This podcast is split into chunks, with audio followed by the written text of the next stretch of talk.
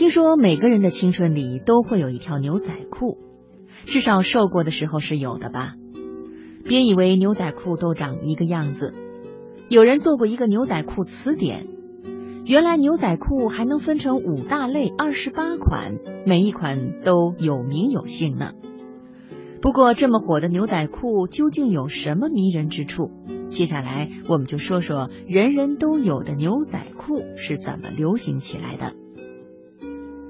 一八五三年，美国西部淘金正热，李维斯·斯特劳斯也来到了旧金山，开一间杂货店，一边卖着衣服、毯子之类的东西，一边做着他的美国梦。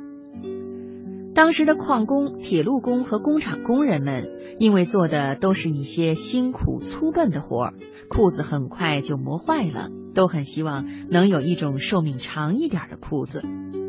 李维斯就试着用帆布做了一种高腰工作裤，结果很结实耐磨，深受欢迎。裤子卖了好多年，李维斯的名气和资本也都积攒了一些。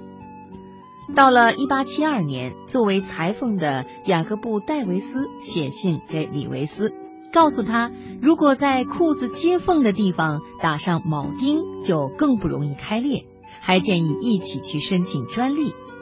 一八七三年，两人拿到了专利。在尝试了各种不同的布料之后，他们决定用结实的丹宁布去生产工作裤。丹宁布的命名 “denim” 也许真的和法国尼姆进口的布料有关，但是当时他们生产的第一批丹宁牛仔裤布料来源的的确确是美国本土制造。对，这么有版权意识，也难怪人家能够红起来。没错，这个李维斯就是现在牛仔裤时尚界鼻祖的那个李维斯。这之后，裤子的外观也在不断的改进。一九七三年，在牛仔裤后带缝上了双行弧形的缝线，美观又结实。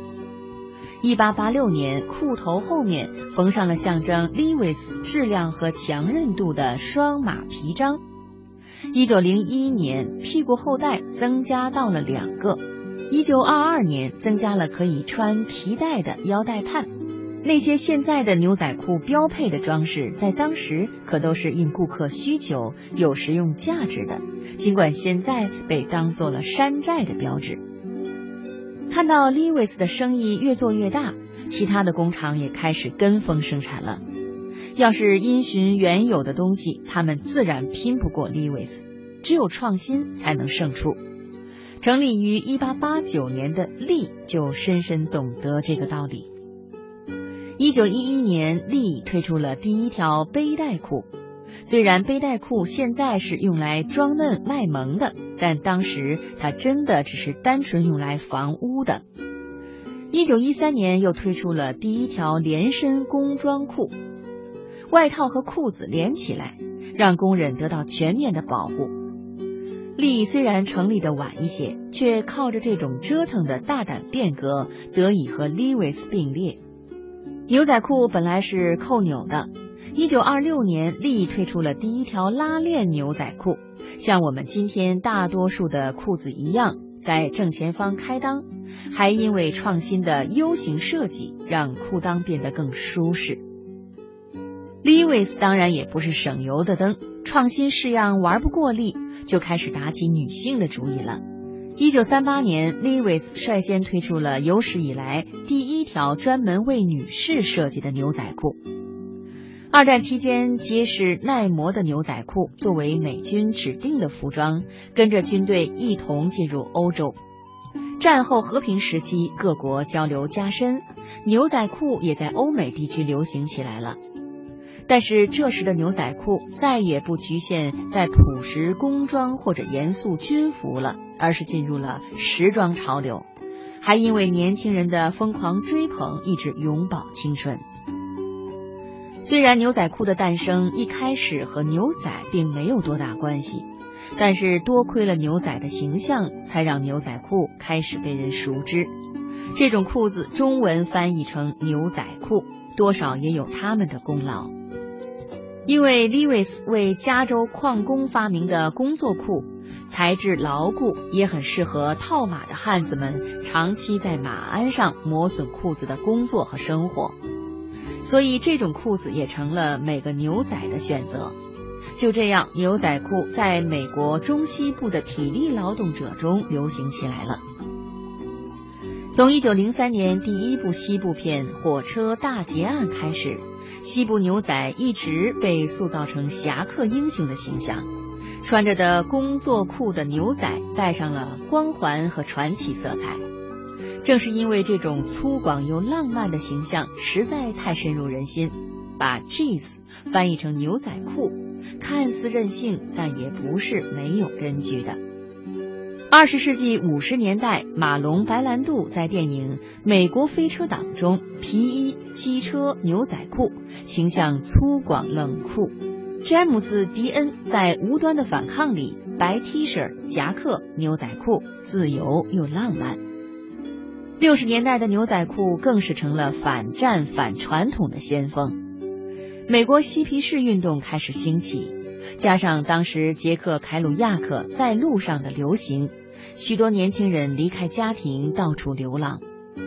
牛仔裤不仅结实耐磨，还有染料的味道，还可以驱走荒野中出没的响尾蛇，十分适合这种在路上的浪荡生活。六十年代的年轻人用牛仔裤宣扬个性，各路设计师当然也要蹭热点，紧跟潮流。也因为他们到了七零年代，牛仔裤开始进入高级时装领域。既然牛仔裤变高级了，也衬得起上层社会精英人士了。他们也不再恪守刻板的形象，穿着牛仔裤的教授、学者拉近了和年轻学生的距离。公主、国王乃至国家领导人穿上牛仔裤，精心塑造自己亲民平等的形象。一九七六年，吉米·卡特穿着牛仔裤去发表自己的总统竞选演讲，十分心机的为自己制造话题。从这以后，牛仔裤才算是真正流行开来了。一九八四年，牛仔裤就在全世界卖出了八亿五千万条，大概是当时世界人口数量的六分之一。一九八四年，世界人口数量是四十七点八五亿。九零年代之后，破烂风格的牛仔裤在高端定制中就更常见了。牛仔裤也已经进入了高级时装的主流。汤姆·福特曾经为 GUCCI 设计过一款刺绣、串珠，还有羽毛的牛仔裤，裤子破破烂烂，有些宽松，挂在模特的胯部，却卖出了三千美元的高价。而根据《纽约时报》的报道，在店里售卖之前，第一批货就已经被预定一空。威诺纳·赖德、麦当娜这些响当当的名字都在预定名单中。如今的牛仔裤，低腰紧身是性感，宽松阔腿是胖子福音，破洞磨白是朋克，低裆窄脚是嘻哈。有十几美元的平价快销。也有镶满钻石、水晶的高端定制牛仔裤，hold 得住各种风格，每个人也都能够找到适合自己的那一条。它的流行是自下而上的，现在成了全民的狂欢。